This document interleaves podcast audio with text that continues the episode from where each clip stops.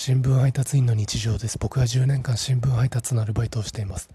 団地の配達に行くんですけどその団地の中に小さい公園があって先週毎日のようにその公園で小学生ぐらいの女の子2人がバドミントンのラリーをやっていました。毎日2人でバドミントンのラリー永遠とやっていて飽きないのかなと思っていたら先週の土曜日ついにボール遊びに変わっていました。バスケットみたいなことをやっていて一回地面にボールを弾ませて相手にパスする。それの繰り返しを永遠とやっていました。さすがにバドミントンのラリーは飽きたんだろうなと思いました。昨日日曜日は夕刊が休みで今日月曜日夕刊配達の時。その公園を通ったらまたその女の子2人が今度はペットボトルの水を口に含んで